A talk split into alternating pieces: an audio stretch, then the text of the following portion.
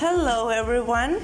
I'm Soraya Quesada, and today I'd like to cover a topic on how to be patient during a second language learning.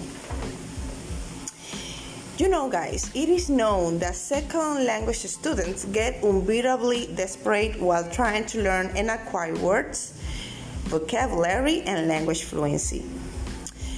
Personally speaking, I know that those are the key elements that take place in a language learning process, but there are also lots of personal qualities that come into play during the language acquisition process. In my opinion, these qualities are patience, because of course we must get this as a process. Why to get desperate so?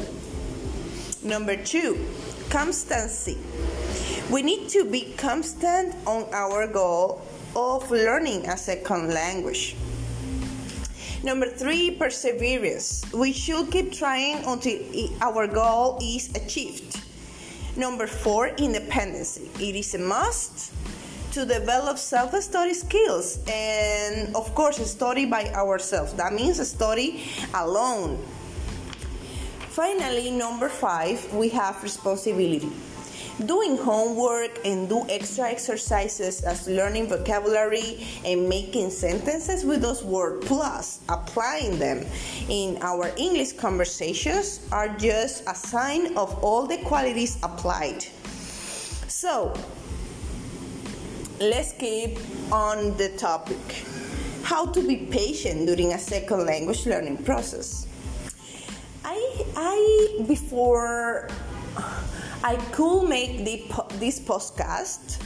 I I had a reflection time and I ended up um, writing down these four uh, I can say actions that stop us from being patient during the learning of a second language. Okay, here it goes.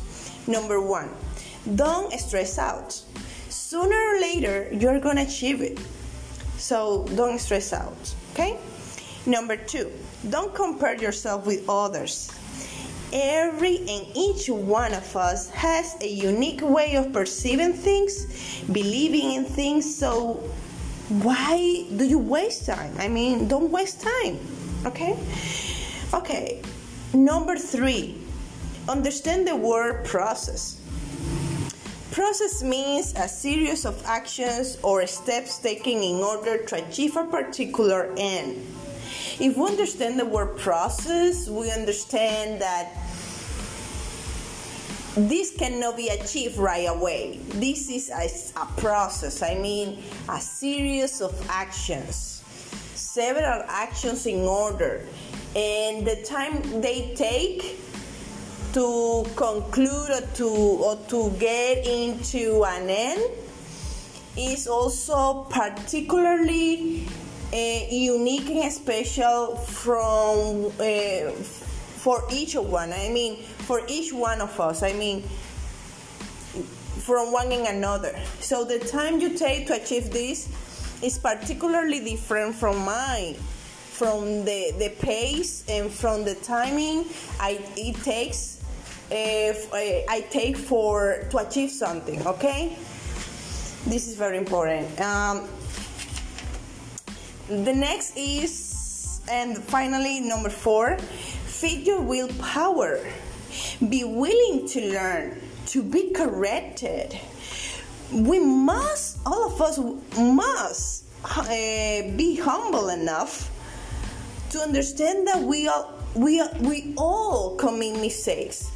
There are students uh, that hate being corrected by somebody else or by the even by the teacher we need to change the attitude we need to so it's not just learning okay we we have to stop or we have to prevent ourselves uh, from uh, thinking that learning a second language is just learning grammar or learning vocabulary or learning fluency or learning intonation, pronunciation, and uh, you know those stuff. No.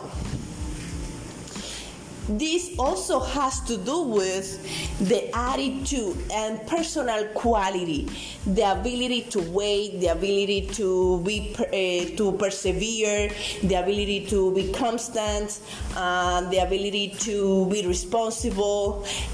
All those those qualities are sometimes more important than being super mega upper um, proficient on the language. This is this is this doesn't have to do with grammar or, or, or, those elements of the language. This has to be with the attitude uh, and those personal qualities that uh, that are so appreciable appreciable in, in somebody. Okay, in each one of us. So the podcast has ended so let's review what we learned today. So first, I mentioned um, uh, some personal qualities or principles, values that come into play, play a role when learning a second language. So I said number one, patience, patience uh, okay, patience is very important. And actually, I later developed how to be patient. Okay, while learning a second language. So number two, I mentioned constancy. We need to be constant. We need to keep um, learning extra words, doing the homework, and you know, doing an extra. Okay, uh, that that doing the extra it shows and is a sign of your constancy and your perseverance okay? So number three is actually that one perseverance we should keep trying until it is achieved. Independence is very important. Don't depend on your teacher. Don't depend on your parents you are su- you are the one who is supposed to want to learn the second language. So don't uh, don't give so much pressure to the people indirectly uh, responsible on your learning. I know the teacher is responsible for your learning but you are the one who if you don't want to learn no matter how effective and how excellent teachers you can have by your side and guiding you and helping you and giving you a hand. If you can, if you don't want to learn, my friend, this is this is impossible to be achieved because willpower you need to you need to will. You, you you need to be willing to learn okay?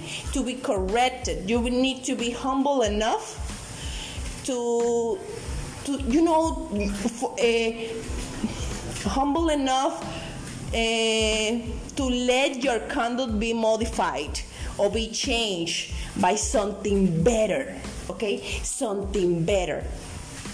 All right. Finally i mentioned how to be patient. Um, don't stress out sooner or later you're gonna achieve it. So don't don't feel like oh, i'm lagging behind. I'm staying behind. I don't know how to achieve it. I don't know how to be like this. Don't compare yourself with others. Your pace is different from somebody else's pace.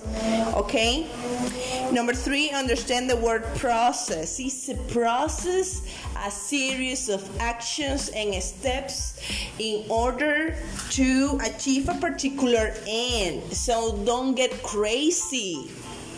It's a process. Hey, I have learned, I have researched some about, you know, some some things, some facts about learning a second language, and you know what I found?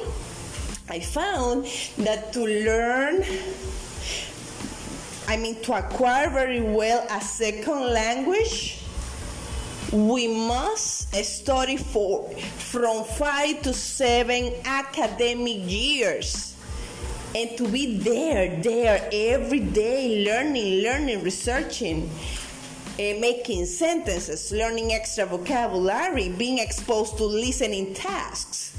So, guys, this is not easy. Don't take it easy. Don't be lazy. This is a hard work and you are to achieve it, but be patient, okay? Finally, feed your willpower. Feed your willpower. You can do it. You can do it. But the first one who needs to want it is you. You have to want it. You have to say, Yes, I want to learn English. Yes, I want to learn Russian. Yes, I want to learn Italian language. But you need to, you need to want. If you want, you can. You just have to will to learn, okay?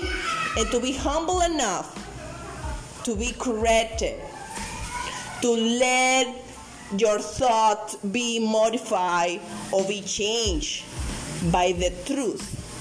By the truth. So this is the end of the podcast.